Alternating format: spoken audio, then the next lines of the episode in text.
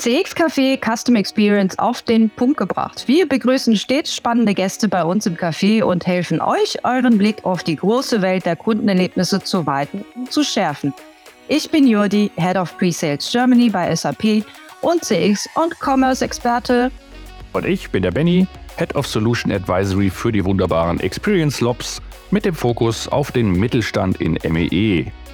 Und zusammen sagen wir herzlich willkommen auf ein Heißgetränk in unserem CX-Café.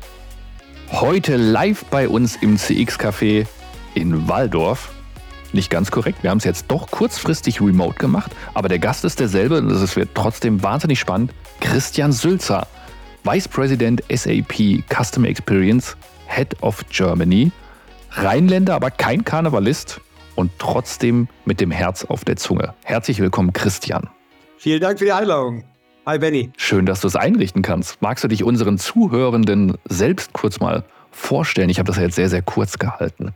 Ich liebe das immer, Herz auf der Zunge, ja. Vielen Dank, Benny. Aber du hast es im Grundsatz schon gesagt, ja. Ähm, ich äh, bin seit sechs Jahren bei der SAP äh, und äh, verantworte seit drei Jahren den Bereich Customer Experience mit den entsprechenden Lösungen drunter. Äh, die unsere Zuhörer meisten in der Regel ja schon kennen. Äh, bin mit der Rolle auch Mitglied der Geschäftsführung, ähm, was das besonders spannend macht in der Rolle, weil ich auch viele strategische Dinge mitbekomme, was rund um die SAP angeht. Auch von meiner Seite herzlich willkommen, Christian. Wir freuen uns, äh, dich bei uns im Café zu begrüßen. Und ähm, natürlich weißt du ja auch aus unseren Podcast-Folgen, ähm, was die nächste Frage ist. Natürlich, ähm, wie magst du eigentlich deinen Kaffee? Da wir ja Kollegen sind, könntet ihr es wahrscheinlich sogar fast wissen, wenn ihr mal drauf geachtet habt. Weiß ich aber nicht. Ähm, ich trinke ihn sehr simpel. Äh, Schwarz und ohne Milch. Schwarz und mit Milch. aber die Milch nicht aufgewärmt. Einfach äh, pur aus dem Kühlschrank. Äh, aber davon sehr, sehr viel. Also sehr, sehr viel Kaffee. Das und vermutlich zum Quartalsende immer mehr. Das sowieso, ähm, aber hier steht auch eine Flasche Wasser, ja. Also ich habe den Ausgleich hier gerade auf meinem Tisch stehen, ja, alles gut. Ja. Was heißt denn absolut. eigentlich sehr, sehr viel, Christian? Ähm, viel heißt, ich trinke locker acht bis neun Tassen. Am Vormittag. Wow. Okay. Äh, von acht bis neun. so ungefähr, ja. Äh, die trinken schon, ja. Und so dann Cup-Tassen, ne? Nicht so die kleinen mit Untersetzer. Ja. Sehr schön. ähm, ja. Dann kommen wir gleich ans Eingemachte. Christian Sülzer unter der Lupe. Wer ist Christian Sülzer privat? Hast du Hunde? Bist du Hobbygärtner? Wer ist der Mensch hinter deiner Rolle? Klingt so spannend, ja. Ähm, ich meine, ein Ding hast du schon selber gesagt, Rheinländer. Äh, Rheinländer sind sehr gesellige Typen, was zur Folge hat, dass ähm, allein meine Frau und ich äh, zusammen auf über 40 Hochzeiten waren Somit stellt sich die Frage immer bei uns eher am Wochenende, was sagen wir ab, ja, weil wir einen großen Freundeskreis haben und Co. und wo können wir überhaupt äh, dran teilnehmen. Ähm, aber vor allem bin ich erstmal Familienvater, ja. Äh, Benny, wir hatten gerade kurz eben drüber gesprochen, habe selber zwei kleine Kinder, drei und sechs, äh, und das ist ehrlicherweise mein Kernhobby, wenn ich dann Zeit habe. Ja. Ähm, was ich darüber hinaus sehr, sehr gern mache, ist Skifahren, also mindestens zweimal im Jahr, auch wenn es gerade so äh, Nachhaltigkeitsgedanken nicht wirklich mehr on vogue ist, aber das macht mir wirklich Spaß, weil ich gerne in den Bergen bin. Äh, und zum anderen bin ich ähm, leidenschaftlicher Camper und ich weiß nicht, ob ihr campt, aber da gibt es einen entscheidenden Unterschied. Ich bin nicht Wohnmobilcamper, sondern klassisch wirklich der, der mit dem Wagen vorne und hinten einen Anhänger dran macht, nämlich einen mhm. Wohnwagen. Alles andere ist Glamping, ja, Neudeutsch. Ähm, und das mache ich zuermaßen auch gerne. Und äh, da war wir zum Beispiel letztes Jahr in Kroatien und das war eine super Zeit. Ja. Und das mit kleinen Kindern kann ich das nur empfehlen. Hm, eine schöne Ecke auf jeden Fall, Christian. Die zweite Frage, die jetzt folgt, äh, die Frage haben wir jetzt bei unseren Folgen mit eingebaut, Benny und ich. Und zwar, welches Buch hast du zuletzt gelesen, Christian?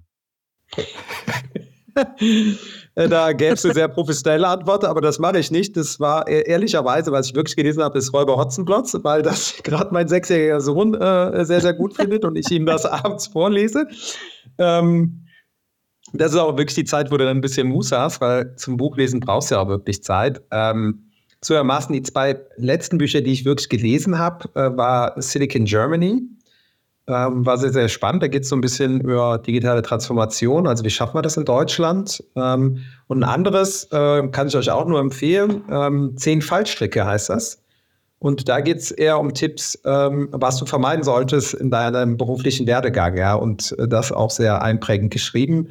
Das waren so die letzten. Ähm, aber da wir ja hier im CX-Café sind äh, und ich wirklich auch bei so manchen Dingen doch noch eher der ähm, Oldschool-Typ bin, ich kriege jeden Tag noch eine Tageszeitung. Also die lese ich wirklich. Und das hat was wirklich für mich mit ähm, äh, Experience zu tun, weil ich liebe es morgens fünf, halb sechs mit einer Tasse Kaffee, nur mit Milch, ähm, entsprechend die Zeitung lesen und sie aufzufalten und wirklich umblättern zu können. Ähm, das äh, bringt mich immer ruhig in den Tag rein, was mir wichtig ist, weil der Tag stressig genug ist und ich aber äh, das auch wirklich genieße. Ja. Das machen in der Tat nicht mehr so viele, ne, Christian? Also wirklich mit der Zeitung, sondern also viele haben ja auf das Digitale umgeschwenkt eher, ne? Zu 100 Prozent. Also ist auch echt ein Problem. Ja, auch bei der äh, Zeitung hier und ich bin ört, hier so ähm, ländlich geprägt, wo ich wohne, da wird es zunehmend weniger. Ich bin mal gespannt, wie lange ich das noch äh, aufrechterhalten kann. Ja. Aber stützt ja ganze Wirtschaftszweige, vor allem im Druckmaschinenbereich, wo wir ja als SAP standortgetrieben sehr, sehr äh, nah verbunden sein müssen und sollten. Wobei das ja mit diesem papierlosen Büro, äh, so ein völlig anderes Thema, aber äh, so richtig ist das nie eingetreten. Und ihr kennt ja so ein bisschen meinen Werdegang. Ich habe ja lange bei Judith Beckert gearbeitet, Drucker Company und ähm, das, das Tintengold, ja, äh, nach wie vor äh, äh, läuft das sehr, sehr gut. Ja, ist ganz interessant. Sehr gut. Was macht für dich denn eine gute Customer Experience aus und welche persönliche Story hast du da für uns parat? Über den Stories, glaube ich, ähm, habe ich viele, aber ich ähm, erstmal grundsätzlich die Frage, was macht eine gute aus? Also, das ist relativ einfach, finde ich, oder schlichtweg einfach dadurch gekennzeichnet, dass du als Kunde mühelos Geschäft mit mir machen kannst. Ja, das ist, finde ich, ist immer äh, eigentlich das Einfachste, um es überzeugend darzustellen, dass es halt die Customer Experience dir leicht macht, mit dem Produkt oder letztendlich mit der Dienstleistung auch das, was du damit erreichen willst, erreichen kannst, das Ziel. Ja. Ähm, persönlich, persönlich ist es bei mir so, wenn ich auf einer Seite beispielsweise schon nicht einfach zahlen kann. Und einfach zahlen heißt für mich, ich bin absoluter Liebhaber von PayPal.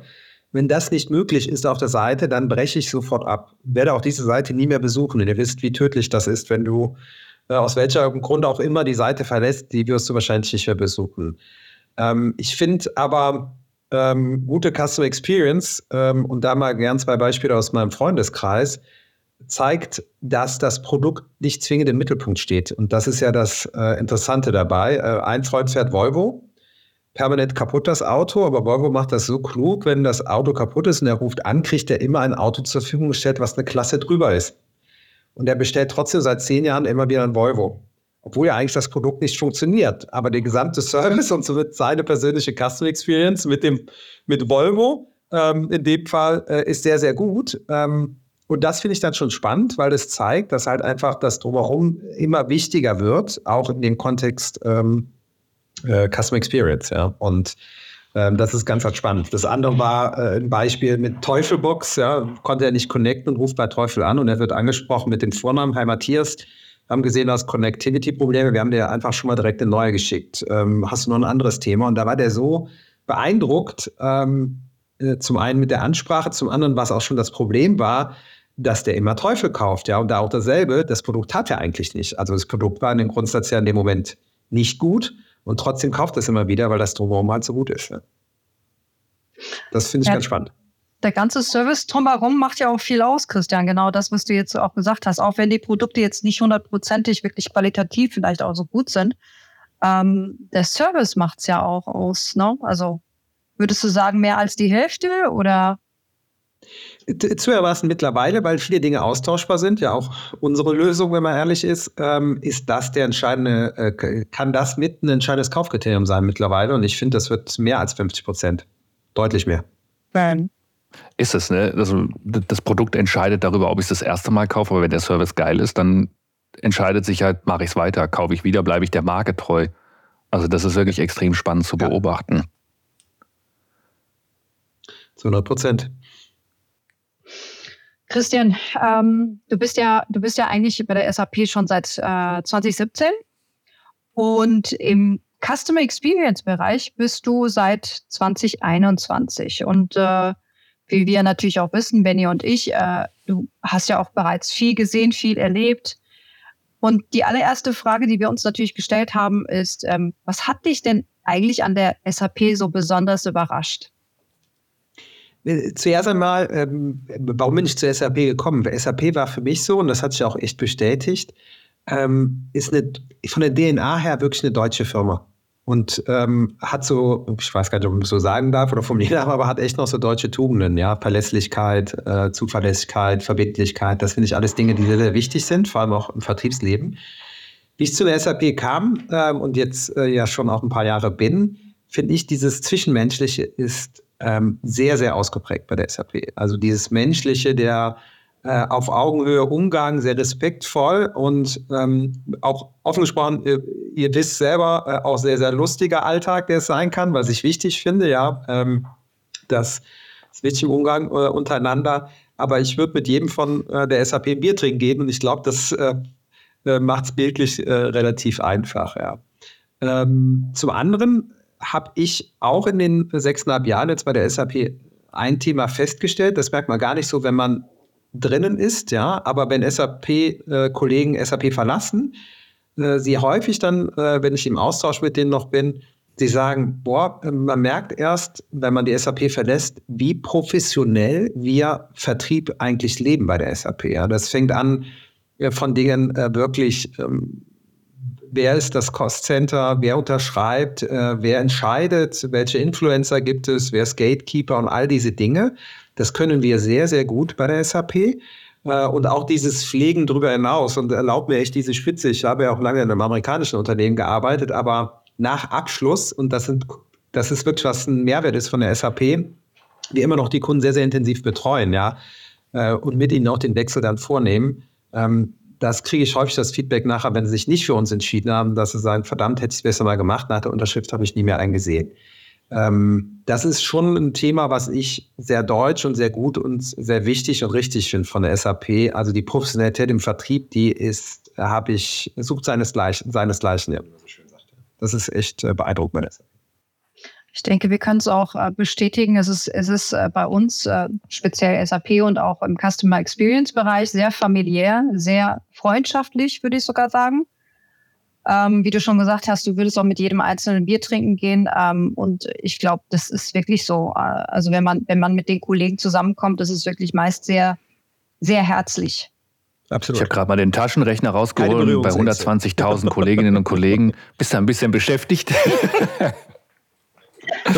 Ja, muss eine, muss große, große Kneipe, Kneipe sein. sein. Stimme ich aber ja. absolut zu. Das macht die SAP ja. wirklich an der Stelle unique. Und dieses Anhauen, Umhauen, Abhauen, was man, glaube ich, im Vertrieb eine Zeit lang, vor allem früher äh, propagiert hat, das, das gab es bei der SAP, glaube ich, wirklich so noch nie. Und du bist ja auch Vertrieb durch und durch. Das heißt, die du kennst viel, hast viel gesehen und die Rolle hat sich aber die letzten Jahre verändert. Welche Veränderungen sind dir besonders ins Auge gefallen, was den Vertrieb angeht? Ich glaube, erstmal eins ist ganz, ganz wichtig. Es wird Vertrieb immer menschlich bleiben. Bin ich fest von überzeugt. Ähm, wenn ich das mal auf die letzten Jahre münze, ähm, es ist äh, bewusster und im neuen Zeitgeist gesprochen ein bisschen nachhaltiger geworden. Ja. Ähm, aber jetzt Spaß beiseite in dem Kontext wirklich. Aber durch die Pandemie haben wir halt festgestellt, wo es halt wirklich nicht ging, vor Ort zu sein, ähm, dass wir jetzt, wo die Pandemie vorbei ist, ähm, sehr, sehr viel bewusster Termine machen. Ja, einfach nicht nur Reisen des Reisens willens, sondern wirklich Termine dann nur vor Ort wahrnehmen, wenn sie auch sinnhaftig und sinnvoll sind. Ja. Ich will das gar nicht in Abfrage stellen, dass es vor der Pandemie auch so war, aber man merkt einfach, dass das Reiseverhalten sich deutlich verändert hat. Was gut ist, weil man dann nur reist, wenn es vonnöten ist und somit auch äh, dieses Thema Nachhaltigkeit ein bisschen gerechter wird. Ähm, auf der anderen Seite sind wir dadurch natürlich äh, effizienter geworden. Äh, warum effizienter? Äh, weil du natürlich, und das kennt ihr ja, jetzt nehmen wir mal den Kreis hier allein. Ähm, wenn ich die Judy nehme als Pre-Sales Manager äh, und dich auch, Benny, und wir wollen alle an einem Tisch sitzen, ja, allein uns drei zu koordinieren für einen Vor-Ort-Termin, ähm, da geht schon ein bisschen Zeit ins Land, ja. Und das kannst du natürlich über eine virtuelle Session und Co. Äh, deutlich einfacher gestalten, ja. Ähm, dann geht es auch halt mal schnell in ein paar Tagen. Ich finde aber, alles, was gut ist, hat auch immer natürlich eine andere äh, Seite der Medaille. Ähm, für mich persönlich, wenn ich es da mal drauf spiegle, ähm, es ist sehr, sehr viel intensiver geworden, ja. Und äh, ich finde, Vertrieb macht auch aus, ähm, sich gedanklich vorzubereiten, wenn man zu Kunden fährt. Und vor allem aber auch die Zeit danach, ja. Also wenn ich aus dem Termin rausging und bin dann zum Flughafen gefahren oder zur Bahn und ich konnte mal drüber nachdenken, wie ist der Termin eigentlich gelaufen. Das war in der Pandemiezeit natürlich nicht so möglich, weil äh, ein Termin auf den anderen äh, knallte und ich gedanklich häufig gar nicht umschalten konnte. Ja. Ich hatte einen Kundentermin, äh, Neukunde, äh, leg auf und äh, habe dann direkt äh, drei Minuten später eine Betriebsratssitzung, die entsprechend auch intensiv war und äh, nach der Betriebsratssitzung drei Minuten später eine Eskalation beim Kunden. Diese Taktung, äh, die hat äh, zugenommen und hat sich aber noch nicht ganz aufgelöst nach der Pandemie, ist mein Eindruck. Und man muss echt aufpassen, dass man sich selber Zeit nimmt, um auch über Dinge nachdenken zu können. Sonst ist man wirklich in so einer Dauertaktung drin und ich finde, speziell im Vertrieben ist das nicht gut, weil du musst auch mal nachdenken über den Termin und ähm, überlegen, was können wir jetzt anders machen oder zusätzlich machen. Ja. Das ist so ein bisschen die Balance, die man braucht in dem Kontext. Ja. Und was würdest du aus deiner Erfahrung sagen, Christian, ähm, um eigentlich die bestmögliche Beziehung zum Kunden aufzubauen? Müsste man ja theoretisch dann immer vor Ort sein, oder nicht? Ich finde ja, ja. Ähm, aber um auch dieser Digitalisierungsthematik gerecht zu werden, ähm, ich finde, und das ist so mein Credo und auch mein Wunsch an meine Vertriebsmitarbeiter und Teams, Ersttermine müssen wirklich vor Ort sein. Warum? Ich habe halt die Erfahrung gemacht, äh, wenn virtuelle Session waren, vor allem bei so äh, Pitches und Präsentationen zu einem RFP, äh, wird alles ähm, bestätigt und äh, alle Fragen wurden adressiert und äh, toller Vortrag, vielen Dank und am nächsten Tag kriegt man die Absage. Du kriegst halt null ein Gefühl dafür, guckt er wirklich gerade auf dein Screen oder liest er E-Mails oder was macht er halt, ja, weil er halt nur in die Kamera guckt, der jeweilige Kunde oder die Kundin, ja. Wenn du vor Ort bist, kannst du genauso die Absage bekommen, aber du kriegst zum einen viel besseres Gefühl, was sind denn Schmerzpunkte, ja, also wo reagiert der Kunde wirklich gerade in dem Moment, wenn du was vorträgst um dann auch entsprechend gegensteuern zu können. Das geht ja ein bisschen abhanden in einem virtuellen äh, Kontext. Ja? Äh, und das andere ist darüber hinaus, so oft man telefoniert hat, äh, eine wirkliche Beziehung entsteht erst, wenn man sich trifft. Ja, weil dann kriegt man ein Gefühl und ihr kennt das selber, nach der Pandemie hat man häufig Leute getroffen, die hat man sich ganz anders vorgestellt. Ja, größer, kleiner, dicker, dünner und sowas. Ich fand das immer sehr, sehr witzig, ja. Aber das ist ja genau, wie du eine Person auch kennenlernst und auch schnell feststellst, Mensch, ähm, wie trinkt denn der seinen Kaffee, mal um bei eurem Thema zu bleiben? Äh, und hast dann schnell auf, finde ich immer, schnell einen Aufhänger zu Themen, wo du äh, Schnittmengen siehst, ja, äh, beispielsweise Segler, ja, und hast direkt ein Thema, wo du dann auch drüber sprechen kannst, oder in meinem Fall Skifahrer und all diese Dinge. Das entsteht schneller, wenn du in einem persönlichen Kontakt bist. Wir wissen alle, das ist sehr, sehr wichtig im Vertrieb, weil nachher sind es Nuancen, die entscheiden und dann ist die Person echt wichtig. Also die ersten Termine sind wichtig, das haben wir jetzt mal mitgenommen, Benny und ich. Und äh, sobald die Beziehung so ein bisschen gefestigt ist, kann man, ich sage jetzt mal, auf digitale Tools zurückspringen und sagen, okay, man kann auch die Meetings da durchführen. Definitiv, äh, weil dadurch steigerst du die Effizienz. Ja? Du kriegst halt schneller diese Experten an den Tisch und äh, bei der SAP ist es ja nicht nur, dass wir die SAP haben und unsere Experten, sondern dann kommen auch äh, Lösungen von Partnern, Endorsed-Lösungen, App-Lösungen, ähm, Integrationspartner und Co. Die mal alle an einen Tisch zu kriegen, ist es meistens klüger und schneller, das über eine virtuelle Session zu machen, weil das äh, kriegst du dann schnell auch koordiniert. Ja. Aber Anfang, aber auch unter uns, Juri, am Ende ist es genauso wichtig, wieder vor Ort zu sein, ähm, weil da musst du auch den Puls fühlen können. Also was ich, was ich immer sehr spannend fand, war ja auch den Kunden vor Ort zu verstehen. Also wenn man vor Ort war, auch die Prozesse, vielleicht auch äh, die Maschinenhalle zu sehen, ja, ganz simpel mal auch die, die Abteilungen, ähm, um das Ganze vom, also wirklich auch das Gefühl dafür zu kriegen, wie der Kunde tickt, wie die arbeiten, ähm, finde ich auch wahnsinnig wichtig. Also auch offline die Themen zu besprechen. Du hast es ja genannt, äh, zu erfahren, wie trinkt der Kunde seinen Kaffee, oder ist er ein Segler oder macht er was anderes? Das kriegt man ja alles eher offline vor Ort mit. Und das finde ich auch wahnsinnig Wobei ich das wichtig. hochspannend fand. Gerade während der Corona habe ich den einen oder anderen IT-Vertriebsleiter oder auch Geschäftsführer so persönlich kennengelernt, wie ich sonst nie kennengelernt hätte, weil er einfach in der Küche saß, nebendran sind die Kinder gelaufen und der Hund saß unterm Tisch und hat die ganze Zeit gebellt. Das stimmt, ja. Das stimmt. Du kriegst unbewusster mehr persönliche Dinge mit. Ja, da habe ich auch eine Anekdote. Ähm, Vorstandstermin beim Kunden. Wir haben uns alle gesiezt und ihr wisst, ähm, wenn ich bei drei auf den Bäumen ist, den duze ich, ja. Ähm, Der Rheinländer. Und äh, also es war noch alles, es war noch alles sehr formell und dann kommt mein kleiner Sohn rein und der hatte so eine, so eine Gummischnecke, die den Spitznamen hatte Glitchy Glitchy.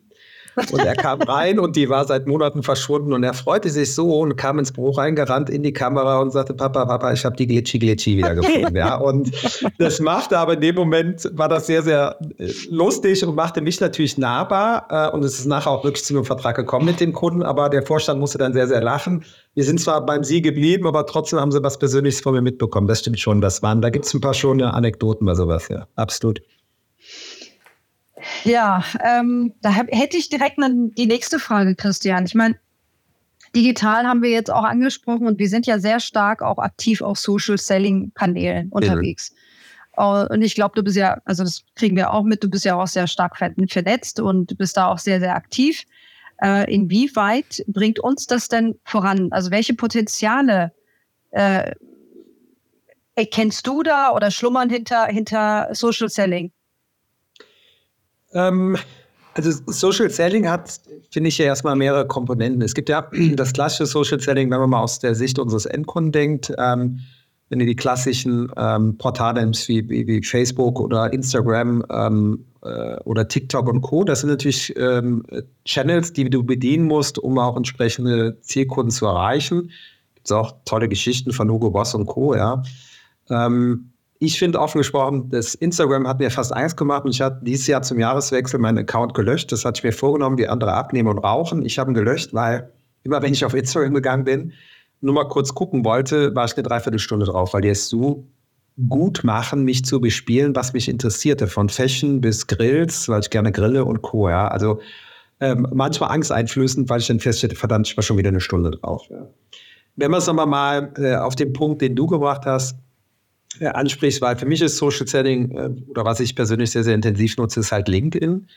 Ähm, bei LinkedIn muss man halt immer drüber nachdenken, ist es jetzt ein, ein Inbound- oder Outbound-Tool? Für mich ist es wirklich klassisch ein Inbound-Tool, weil ich mit meiner Rolle auch den Auftrag habe, äh, um es ganz platt zu formulieren, Markenbotschafter zu sein für die SAP. Und da ist diese Plattform halt ideal. Neudeutsch übrigens Corporate Influencer. Aber ähm, hier habe ich halt die Möglichkeit, einen sehr, sehr komprimierten und äh, guten Zielkundenbereich abzudecken, weil ähm, ich glaube, das unterschätzt man manchmal. Es ist halt nicht ein, ein Ego-Marketing-Tool, könnte man dazu auch nutzen, wenn man wollte, aber es sind halt über 60 Millionen C-Kontakte drin, ja, also alles Entscheider aus einer Geschäftsleitung oder Vorstand heraus. Und ähm, so komprimiert und so konzentriert kriegst du, glaube ich, selten deinen Zielkundenbereich hin und äh, kannst entsprechend auch danach suchen und kannst ihn bespielen. Von daher finde ich, LinkedIn ist schon ein sehr, sehr gutes Tool, um auch einfach für deine Unternehmung, und deswegen ist es auch wichtig, dass mein Team das macht, vom Seller und meinen Managern, ähm, da eine entsprechende Sichtbarkeit zu bekommen. Und ähm, vertrieblich gesehen, äh, finde ich, ist da ein ganz interessanter Aspekt. Ja, ich mache jetzt über 20 Jahre Vertrieb und ich habe immer nur Vertrieb gemacht. Und es war halt früher wirklich so, naja, ähm, Informationen über den Kunden, wie wir was gemacht haben, das war mal ganz, ganz geheim. Das hat sich, finde ich, zu 100 Prozent gedreht, weil wir genau das heute sehr, sehr publik und offen machen, ähm, wie wir Kundensituationen gelöst haben und warum sich der Kunde für uns entschieden haben und das halt auch entsprechend über Social-Kanäle, speziell LinkedIn, auch darstellen. Und ähm, das finde ich schon sehr, sehr spannend zu sehen und sehe auch, dass es echt einen großen Effekt hat, ja wenn man bedenkt, LinkedIn am Anfang war es halt echt nur so ein Kontrollinstrumentarium ähm, vor Kundenterminen, wo ich einfach nur geguckt habe, was macht die Person, ja. Äh, und heute ist es wirklich ein, ein, Channel aus meiner Sicht. Kriegst du denn viele Rückmeldungen, äh, auch auf LinkedIn? Ähm, also ich das eine ist natürlich ähm, Rückmeldung. Ähm, es ist natürlich auch eine Plattform für, für Recruiter, darf man auch nicht äh, vergessen. Ja, also, also ich beziehe mich mit der Frage, Christian, eher auf Kundenseite, also jetzt nicht interne. Ja, ja, absolut. Wirklich, genau. Mhm. Ähm, kriege ich dahingehend, dass nicht zwingend ich äh, angeschrieben werde, aber ich in Kundenterminen immer wieder merke, dass sie meinen Artikel gelesen haben. Und ähm, das ist ja genau das, was ich erreichen will. Es ist ja nicht zwingend nur das, dass du dann sagst, okay, ich habe jetzt äh, 300 Likes gehabt für den äh, Beitrag, ähm, dieses Thema Sichtbarkeit ist mir viel, viel wichtiger und nicht dieses äh, Gefällt mir-Button zu drücken. Und da stelle ich halt fest, wie wichtig das ist, es zu tun, weil Kunden es denn doch sehen. Ja, das merke ich auch aufgesprochen im privaten Umfeld, aber ähm, ich werde in, in, am Supermarkt an der Kasse angesprochen äh, äh, von einem aus dem Ort, den ich vorher nicht kannte und der das gesehen hatte und wir dadurch ins Gespräch kamen, weil er ein Commerce-Verantwortlicher war beim Endkunden. Und das sind halt Dinge, wo ich das echt cool finde. Das, das ist natürlich eine mega lustig. Geschichte, genau. Die Reichweite, die du damit erreichst ja. und quasi ja sowas wie so ein Digital Twin von dir selber online hast, womit der Kunde aber halt auch weiß, wer bist du, für welche Themen stehst du eigentlich, für wen und, und eine gewisse Glaubwürdigkeit dann natürlich auch entsteht, ne? Wenn man sieht, über welche Themen du sprichst und dass du auch mehr Know-how hinten dran hast und dazu stehst und quasi auch als Meinungsführer ein, ein, einstehen kannst, dann hat es, glaube ich, auch nochmal eine große, große Wirkung, wenn quasi dein Online-Profil schon für dich spricht, weil Kunden werden ja wahrscheinlich auch, wenn wir zu ihnen gehen, über uns sich informieren und sagen dann, oh, der Herr Sünzer, der hat ja sogar Ahnung von dem, was er erzählt. Das ist nicht nur jemand, der mir irgendwas erzählen will, sondern der produziert selbst auch eigene Gedanken und eigenen Content dazu. Das ist, glaube ich, wirklich was, was nochmal einen großen Impact hat. Absolut. By the way, Broadcast hat auch eine entsprechende Reichweite. Das habe ich äh, auch in dem Kontext mal festgestellt, wie ich äh, weil die Chance hatte, mit Philipp äh, Westermeier äh, paar Minuten zu sprechen und das ging online und äh, das, da habe ich auch viele Anrufe bekommen. Das war ganz interessant. Broadcast für unsere Hörer, was genau ist es? B-R-O-T geschrieben. Das ist der Rheinländer, wenn er das so ausspricht.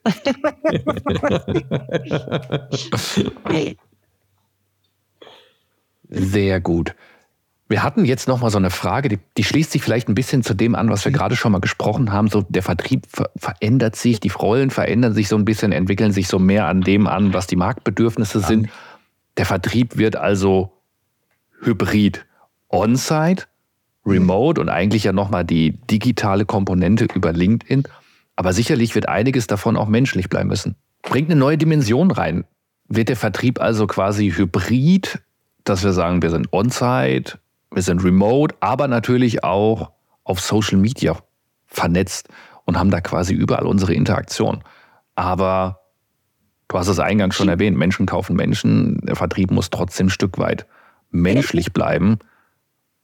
Wie siehst du das Ganze?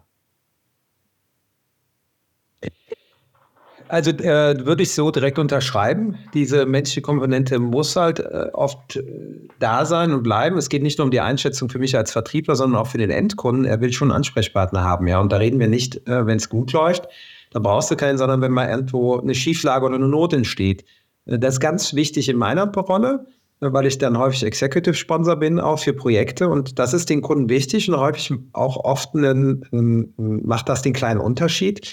Ähm, weil dann der Executive Sponsor sich auch verantwortlich fühlt. Ich gehe dann in Steering Boards mit rein, kann auch helfen, kann entsprechende Experten vernetzen, sodass das Problem schnell häufig gelöst wird. Hatte das heute wieder über eine Partnerlösung beim Endkunden, ja, als Beispiel, ähm, wo ich mit dem äh, Geschäftsführer gesprochen habe. Deswegen ist diese soziale menschliche Komponente, äh, Komponente Dokumente, Komponente, ähm, ganz, ganz wichtig und wird immer bleiben, weil ähm, wir unterschätzen halt das Thema, was ist, wenn wir wirklich mal in eine Schieflage geraten. Ja, ich will nicht Eskalation sagen, aber dann ist halt wichtig, dass du einen direkten Draht hast. Und das wissen wir alle. Das ist beim Handwerker so und äh, das ist im Vertrieb auch nicht anders, ja. Ähm, und ähm, deswegen wird das nie verloren gehen. Das würde ich so unterschreiben, zu 100 Prozent. Und glaubst du, dass das Social Media Ich oder die Darstellung, die wir da sind, uns so menschlich macht, dass wir mehr auf On-Site-Termine vielleicht aus verschiedensten Gründen, zum Kostensparen, zum Zeitsparen, fürs Klima verzichten können, weil der Kunde sich uns trotzdem auch einfach verbundener fühlt, weil er uns anders wahrnimmt über die Social-Media-Kanäle. Also ich finde, ähm, wichtig ist im Vertrieb ja, ja. authentisch sein. Ja? Ähm, und da ist so ein bisschen das Problem äh, bei, aus meiner Sicht, äh, äh, deinem Zwilling im Sozialen. Ich finde persönlich im Vertrieb ist es wichtig, sich angreifbar zu machen. Also man muss, äh, finde ich, äh, persönliche Dinge preisgeben, um auch das Vertrauen entsprechend aufbauen zu können. Es gilt nicht nur bei deinen Mitarbeitern so, sondern auch, finde ich, beim Kunden. Und eine Authentizität bekommst du ja nur, wenn du das auch preisgibst über solche Kanäle. Ja. Und ähm, das ist mir manchmal zu geschliffen unter uns, äh, was du da findest, und äh, weniger, wie, was ist denn wirklich jetzt mal, wie man mal so schön sagt, der Mensch dahinter.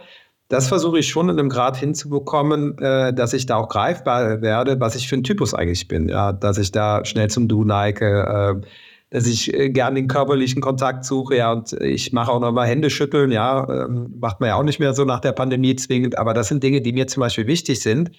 Ähm, und ich glaube, das kannst du schon ganz gut rauslesen, manchmal aus meinem LinkedIn-Profil als Beispiel, wie ich so ticke, ja. Das finde ich manchmal, wäre es wirklich der Mensch dahinter und der ist halt nicht immer professionell und geschliffen. Das geht manchmal ein bisschen verloren, deswegen bleibe ich auch nochmal eingangs dabei. Es ist wichtig, sich kennenzulernen und sich zu sehen. Und du bist der Meinung, das wird auch zukünftig so bleiben? Oder denkst du eher, das wird sich ein Teil oder ein gewisser Teil wird sich schon verändern, weil ich meine, Benny hat es ja auch teilweise angesprochen, AI, ne? Äh, man merkt ja teilweise auch bei den, bei den Videos oder bei der Präsentation nicht mehr, ähm, ist der Kollege überhaupt live dabei oder nicht, ja? Ähm, weil die Technologie jetzt so weit fortgeschritten ist. Ähm, was, was meinst du? Was sagt dein Gefühl dazu? Ähm, äh, also es wird die Komponente bleiben, aber die äh, Unterstützung durch Software-Tools, die wird noch besser und gezielter werden. Ja, wir sprechen ja bei uns im Kontext ja auch immer über Guided Selling und Co. Wie kann da eine Unterstützung aussehen? Also du wirst einfach noch mal sehr, sehr viel effizienter, was dir aber Zeit gibt für andere Dinge im Vertrieb. Ja, ähm, was meine ich damit zum Beispiel? Thema, was uns ja immer viel beschäftigt, sind Angebote zu beantworten oder E-Mails von Kunden zu beantworten und all diese Dinge. Das kann man heute schon, dass äh, die KI, die dann entsprechend äh, aus der E-Mail heraus erkennt, okay, die Volumetrik hat sich verändert und ähm, entsprechend ist auch der Discount anders und das ist meine vorgefertigte E-Mail für den Kunden. Äh, ich finde wichtig, dass immer noch mal ein Checkpoint durch den Mensch drin ist. Ja, das muss sein, aber ähm, im Grundsatz auch schon das neu angepasste Angebot und wir können es abschicken und diese Professionalität, die bringen wir jetzt in einen Grad, dass wir wirklich in der äh, Champions League im Fußballdeutsch ähm, bringen, dass ja auch Systeme dich dahingehend erinnern. Ähm, pass mal auf, vor zwei Wochen hast du eine E-Mail geschickt mit dem Kontext, äh, der, die Bindefrist läuft in drei Tagen aus, wird sich nur mal nachfassen, ja. Äh, all diese Dinge, ähm, die haben wir jetzt ja schon in einem Grad vorhanden, was den Vertrieb sehr, sehr professionell macht. Aber der Vertrieb muss auch sehr professionell sein, weil der Kunde heutzutage ja äh, nicht wie vor 20 Jahren sehr, sehr viel besser vorbereitet ist, wenn du in einen Termin reinkommst. In der Regel hat er schon eine Vorselektierung gemacht, bevor du überhaupt mit ihm sprichst. Und er weiß sehr, sehr genau, was wir können und was wir nicht können und welche Produkte wir haben. Und ähm, einer unserer Kollegen, wie ihr wisst, der macht heute beim Vortrag ja auch das Beispiel, äh, Kunde ist König. Nee, ist er nicht, Kunde ist Diktator, weil er einfach sehr, sehr, sehr gut informiert ist, ja, ein bisschen überspitzt dargestellt.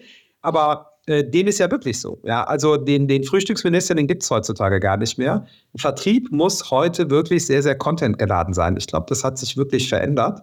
Ähm, aber äh, er wird nach wie vor da sein müssen. Ja, er wird nur viel, viel besser supported.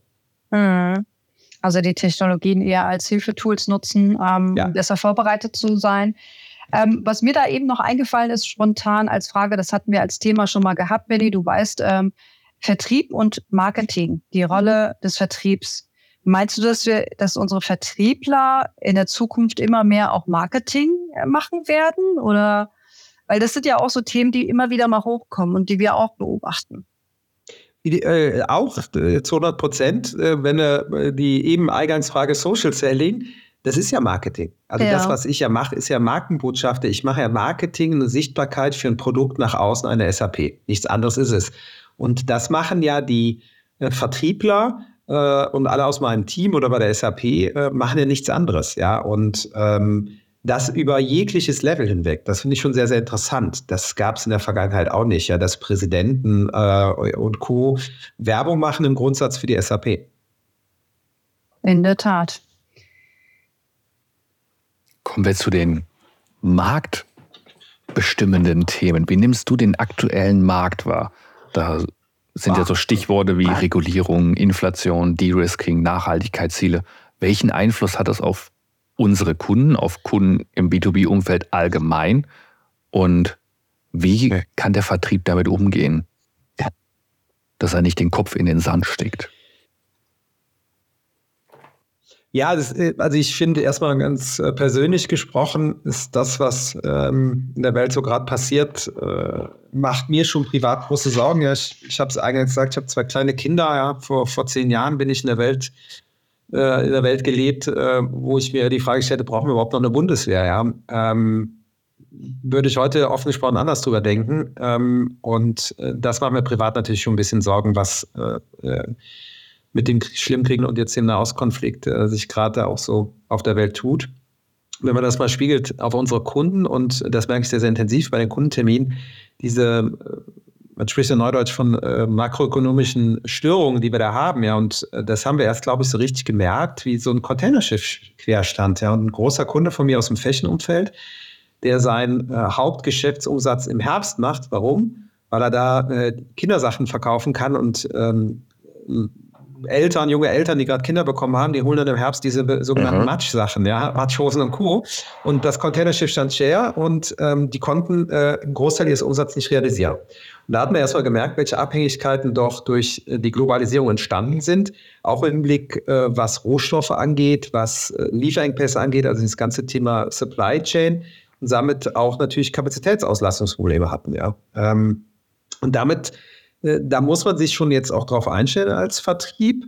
Ähm, das ist mal, sage ich mal, die, die, die Einflüsse, die man hat, ähm, von außen gesehen. Darüber hinaus ist natürlich auch ein großer Wandel, der jetzt auch schon lange sich vollzieht, äh, digitale Transformation, ja, aber ähm, in manchen Zügen ist er halt schon sehr, sehr viel schneller als wir dachten, wenn man, ich war beim Automobilzulieferer, wo er sagt, naja, ich muss mich schon extrem umstellen von Verbrenner jetzt auf Elektro. Das ist halt jetzt einfach das Thema das sind so Dinge, wo man sich natürlich auch drauf einstellen muss. Wenn ich das aus einer vertrieblichen Sicht sehe, ist es, äh, ich bin jetzt mit Mitte 40 ähm, auch nicht mehr der Super Digital Native, aber meine Kunden, CIOs, Marketeers und Co., äh, die also Anfang Mitte 30 mittlerweile sind, die die Entscheider sind, die haben ganz, ganz andere Anforderungen auch an, an mich als SAP. Ja? Und das sind nicht nur Dinge wie Nachhaltigkeit und Co., die jetzt äh, im Markt sind, sondern auch wie ist wirklich die Umsetzung? Die wollen ein gelebtes äh, Custom Experience haben im B2B-Umfeld wie auch im B2C. Ja, und das ist, sind Dinge, Herausforderungen, die sich ja auch äh, eine Unternehmung wie eine SAP darauf einstellen muss. Also, dass sich da auch eine Transformation im Vertrieb ähm, darstellt, weil der Endkunde, den wir bedienen, auch eine ganz andere Qualität hat. Ja, ich hatte es eben gesagt, sehr, sehr viel besser vorbereitet, äh, ganz anderen Content auch im Hinblick Digitalisierung. Ja, das sind alles Dinge, wo man sich darauf einstellen muss. Wenn ich das ähm, mal aus einer Sicht sehe, Custom Experience, Custom Experience ist schon, ähm, das sind natürlich Produkte, die mehr stark auf Wachstum ausgelegt sind, ja, sei es äh, im Online-Umfeld mit Commerce-Lösungen, sei es aber auch mit der Bespielung von den Endkunden im B2C-Umfeld mit Marketing-Lösungen, also Marketing-Engagement-Tools. Das hat sich schon nach der Pandemie, da haben wir sehr stark davon partizipiert, muss man auch ganz ehrlich sagen. Wir waren da äh, Nutznießer von im Kontext der Produkte. Jetzt ist die Pandemie vorbei und man merkt halt, dass wir doch in so einer ein bisschen Rezession sind. Äh, und da ändert sich natürlich das Kaufkriterium auch bei den Endkunden. Dann schaut man nicht mehr so auf Wachstumsprodukte, sondern eher auf, wie kann ich meine Marge sicherstellen und die Kosten niedrig halten. und da muss sich natürlich gerade ein Vertrieb auch drauf einstellen und darstellen zu können, naja, es macht trotzdem Sinn, jedes oder welches zu tun mit uns. Äh, das ist schon ein dramatischer Unterschied. Ähm, ganz einfach greifbar. Marketing-Engagement-Tool, Massenmailing reicht mir gerade. Ich brauche kein professionelles, was auch Push-Up, äh, Push-Mails und sowas verschickt. Als Beispiel. Was man jetzt bei dir so raushört, Christian, ist ja, dass ja äh, größte Teil ähm, Software sozusagen uns dabei hilft, bestimmte, ich sag jetzt mal Daten, Guided Selling, was all, all das, was du jetzt auch äh, aufgelistet und genannt hast, ähm, uns dabei helfen, wirklich im Vertrieb weiterzukommen. Ähm, Gibt es da noch weitere Themen, wo du denkst, es wird immer mehr die Rolle einnehmen oder ist es immer so ein Hilfetool? Also ich glaube, es sind zwei Dinge. Es ist ein Hilfetool ist es im, im, im Grundsatz, ja. Ähm, aber hier ist halt auch wichtig, dem Endkunden, äh, der, der es nutzt, dann aufzuzeigen, dass es ihm auch wirklich hilft. Ja. Äh, das ist ja etwas, was wir vergessen. Wir sehen halt die ganzen Funktionalitäten und sagen, ist alles toll. Ähm, aber einem Vertriebler aufzuzeigen, Beispiel Sales Cloud, dass du, wenn du nach dem Kundentermin äh, über Sprache es eingibst und äh, das bei der Autofahrt oder bevor du losfährst, ähm, über Sprache gearbeitete Dinge schon regeln und steuern kannst, was heutzutage alles schon funktioniert, äh, vor fünf Jahren noch undenkbar. Ähm, und damit du Zeit gewinnst und zu Hause nicht mehr um 5 Uhr an den Rechner nochmal musst und alles nacharbeitest, sondern dann direkt äh, spazieren gehen kannst, Fußball, was auch immer. Äh, das sind halt Dinge, die erstmal auch Mehrwerte aufzeigen in dem Kontext, ähm, dass es wirklich dich supportet. Auf der anderen Seite, dass Software Dinge übernimmt, die du heute noch tust, glaube ich auch fest dran nämlich ähm, Angebote schreiben, versenden, äh, RFPs beantworten und all diese Dinge. Das sind administrative Tätigkeiten. Ich glaube, die werden wir in einem Grad auch hinbekommen, weil auch das Thema immer näher an den Standard rücken. Die Kunden mittlerweile auch realisieren, ähm, wir von SAP sprechen, keep the core clean auch, ja, in manchen Kontext, äh, wo es dann sehr, sehr stark auch ins ERP reingreift. Ähm, das wird mit Sicherheit auch passieren. Ja. Somit gewinnst du aber wieder, wie ich es, glaube ich, eben auch schon mal gesagt habe, an Effizienz und wird den Vertrieb aber nie auflösen, sondern eher nur professioneller machen. Also es basiert auch im Endeffekt auch auf die Daten, die dann auch dabei rauskommen aus, also ich sage jetzt mal Software-Tools, die wir dann auch dazu nutzen.